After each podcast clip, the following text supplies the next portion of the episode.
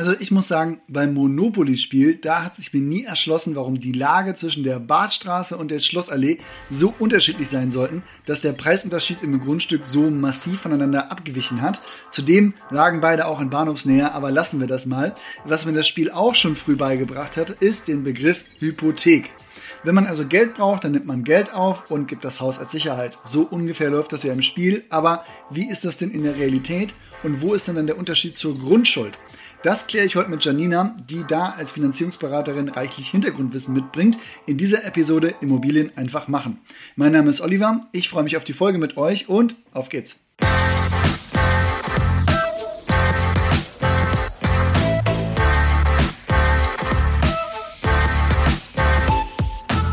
Hi Janina, ich gebe mal zu, ich dachte sehr lange, Grundschuld und Hypothek sind einfach Synonyme und bedeuten wirklich das Gleiche, aber da gibt es tatsächlich einen Unterschied, oder? Ja, Olli, am Ende geht es natürlich um das Gleiche. Also, dass du Geld bekommst und das Darlehen mit einer Immobilie absicherst.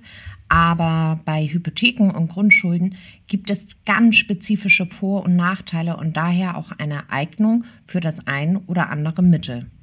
Gut, dann klären wir aber jetzt schon mal von beiden, da spricht man nur im Immobilienkontext, oder? Ja, für Immobilien oder halt nur Grundstücke. Okay, klar, Grundstücke hatte ich jetzt fast vergessen. Also sagen wir mal, für alles, für das es eben auch ein Grundbuch gibt. Weil ich die zuletzt noch beurkunden musste, nehmen wir jetzt einfach mal die Grundschuld und starten damit, würde ich sagen. Klar, gerne. Die Grundschuld wird im Grundbuch eingetragen, wenn du eine Immobilie kaufst und sie mit Fremdkapital finanzierst. Beziehungsweise kann man, glaube ich, noch genauer sagen, wenn du sie mit einem Immobiliendarlehen finanzierst. Was ist denn jetzt die Besonderheit daran und warum wird die eigentlich beurkundet? Das sind gleich zwei Fragen auf einmal, Olli. Grundsätzlich leist du dir also Geld und die Bank will eine Sicherheit. Wenn du deine Raten nicht mehr bezahlen kannst, was passiert dann? Ich nehme an, dass ich nach ein paar Mahnungen dann im Zwangsversteigerungsverfahren lande. Ja, das kann man so annehmen. Das heißt, die Bank will die Möglichkeit direkt zugesichert bekommen, dass sie die Immobilie verkaufen oder bei mir persönlich die Forderung vollstrecken kann, wenn ich nicht mehr zahle. Damit die keinen großen Lauf durch die Instanzen machen und Mahnungen verschicken müssen, wird das praktisch schon im Vorfeld mit beurkundet. Also machen das eigentlich alle Banken so, dass das verlangt wird? Ja, das ist der absolute Standard. Das Grundpfandrecht wird eigentlich immer gefordert und die Verträge sind auch immer sehr ähnlich oder identisch. Na gut, jetzt habe ich aber auch schon mal Grundbücher gesehen, bei denen das Grundpfandrecht im Grundbuch auf dem originären Betrag stand, zu dem man es mal aufgenommen hat. Kann ich denn jetzt daraus eigentlich schließen, wie hoch die Grundschuld noch ist, wenn ich das nur im Grundbuch sehe? Nein, das weißt du an der Stelle nicht. Damit kommt, komme ich dann auch zu der Besonderheit. Die Grundschuld wird zwar in Höhe des Darlehens eingetragen, aber ist nicht an die konkrete Forderung gebunden. Das heißt, die erlischt auch nicht einfach, wenn sie zurückgezahlt ist. Ja, aber was ist da denn der Vorteil? Das erleichtert es zum Beispiel, später noch Modernisierungskredite aufzunehmen.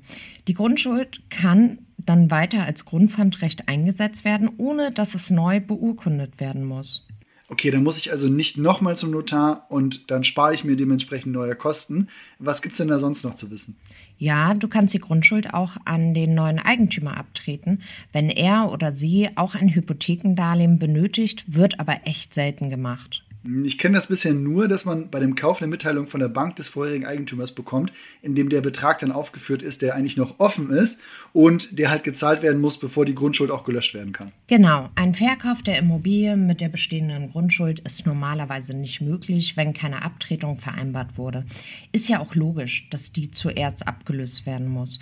Sonst hätte man ja im Extremfall zwei Banken, die beide den Preis der Immobilie auch als Sicherheit für den gewährten Kredit eintragen. In Summe wäre die Immobilie dann alleine keine gute Sicherheit. So, alles klar verstanden. Jetzt stößt man bei Grundschulden ja aber auch auf zwei Begriffe, nämlich Buchgrundschuld und Briefgrundschuld. Was ist denn da der Unterschied, kurz und knapp? Am häufigsten wird da in meinem Alltag die Buchgrundschuld verwendet. Da wird die Grundschuld entsprechend einfach in Abteilung 3 im Grundbuch eingetragen. Versicherungen oder Bausparkassen wählen teilweise auch die Briefgrundschuld. Neben der Eintragung im Grundbuch gibt es dann noch einen Grundschuldbrief, der von der Bundesdruckerei ausgestellt wird. Also noch etwas mehr Papierkram, kommt jetzt aber auch eher selten vor. Ah, danke für die Erläuterung. Also, buchgrundschuldet ist, gibt es denn da noch was oder können wir dann wirklich zu den Hypotheken springen? Ja, das ist jetzt erstmal soweit alles. Also wir können zu den Hypotheken. Gut, jetzt hast du ja gesagt, dass es eine Besonderheit ist, dass die Grundschuld nicht an eine konkrete Forderung gebunden ist. Ist das bei der Hypothek denn dann anders? Ja, das ist anders. Eine Hypothek ist an eine konkrete Forderung gebunden. Das heißt, die Eintragung im Grundbuch zur Hypothek würde automatisch gelöscht werden, wenn die Forderung abgezahlt ist. Dann verschwindet auch die Hypothek. Mit jeder Rückzahlung sinkt da die Hypothek. Also, wenn dann weitere Beträge benötigt werden, dann kann ich da nicht die bestehende Hypothek nutzen. Nein, für jedes Darlehen müsste dann erneut mit einer Hypothek aufgenommen werden. Der Vorteil für dich ist dabei aber, dass die Bank die Hypothek auch nicht für andere Verbindlichkeiten heranziehen kann. Der Nachteil ist aber natürlich, dass die neue Hypothek dann auch wieder ins Grundbuch eingetragen wird. Da entstehen also Zusatzkosten für den Notar. Ja, na gut, aber wann nutze ich denn das? Viele denken jetzt vielleicht, dass die Hypothek am verbreitetsten ist, aber tatsächlich sind in 85 Prozent der Fälle eher Grundschulden als Grundpfandrechte gewählt, wenn du ein Immobiliendarlehen aufnimmst. Das liegt daran, dass die Zwangsvollstreckung viel schneller ausgelöst werden kann. Das will natürlich jetzt auch keiner, auch nicht die Bank, aber als Sicherheit ist das halt viel schneller verwertbar. Die Grundschuld ist zudem auch einfach viel flexibler verwendbar. Wenn es darum geht, nochmal neu Geld aufzunehmen, zum Beispiel bei einer Modernisierung oder aber auch bei dem Start in eine Selbstständigkeit, kann die Grundschuld nochmal neu als Besicherung genutzt werden. Ah, das Geld muss also gar nicht für die Immobilie genutzt werden. Nein, die Immobilie ist dann nur die Besicherung für deinen Kredit. Muss ich denn die Grundschuld löschen, wenn ich das Darlehen bezahlt habe? Nein, bietet sich also auch nicht an. Also beim Verkauf muss man es dann natürlich machen, weil der Käufer die Belastung im Grundbuch ja normalerweise nicht übernehmen will. Zumindest ist es selten, dass die Bank da den alten Eigentümer finanziert hat und jetzt auch für den neuen Eigentümer die besten Konditionen bietet. Das liegt dann ähnlich wie bei der Anschlussfinanzierung daran, dass die alte Bank keine Neubewertung der Immobilie vornimmt, was natürlich keinen Sinn macht und durch die schlechteren Bewertungen dann auch die Konditionen schlechter sind. Wenn man von den Fällen aber absieht, dann würde es natürlich löschen lassen, wenn man keinen neuen Kredit benötigt, den man damit absichern will, weil die Eintragung ja auch immer Geld kostet. Dann habe ich jetzt noch eine Frage. Was ist denn mit der Rangfolge im Grundbuch? Da gibt es ja auch Unterschiede. Das ist noch ein guter Punkt, Olli, den ich mal erklären kann. Also, Grundschulden und Hypotheken werden in Abteilung 3 des Grundbuches eingetragen. Wenn da mehrere Einträge sind, dann haben die einen Rang. First come, first serve praktisch. Also, wenn da zwei Banken mit Grundschulden drin sind, dann wird bei einer Zwangsversteigerung erst das ältere bedient und erst wenn das abgelöst ist, das mit dem jüngeren Datum. Wenn eine Bank also in den zweiten Rang soll, dann macht die das nur gegen einen höheren Risikoaufschlag, also höhere Zinsen. Und gibt es denn dann noch eine Unterscheidung bei den Kosten bei einer Eintragung einer Hypothek oder einer Grundschuld? Man zahlt halt den Notar und das Grundbuchamt.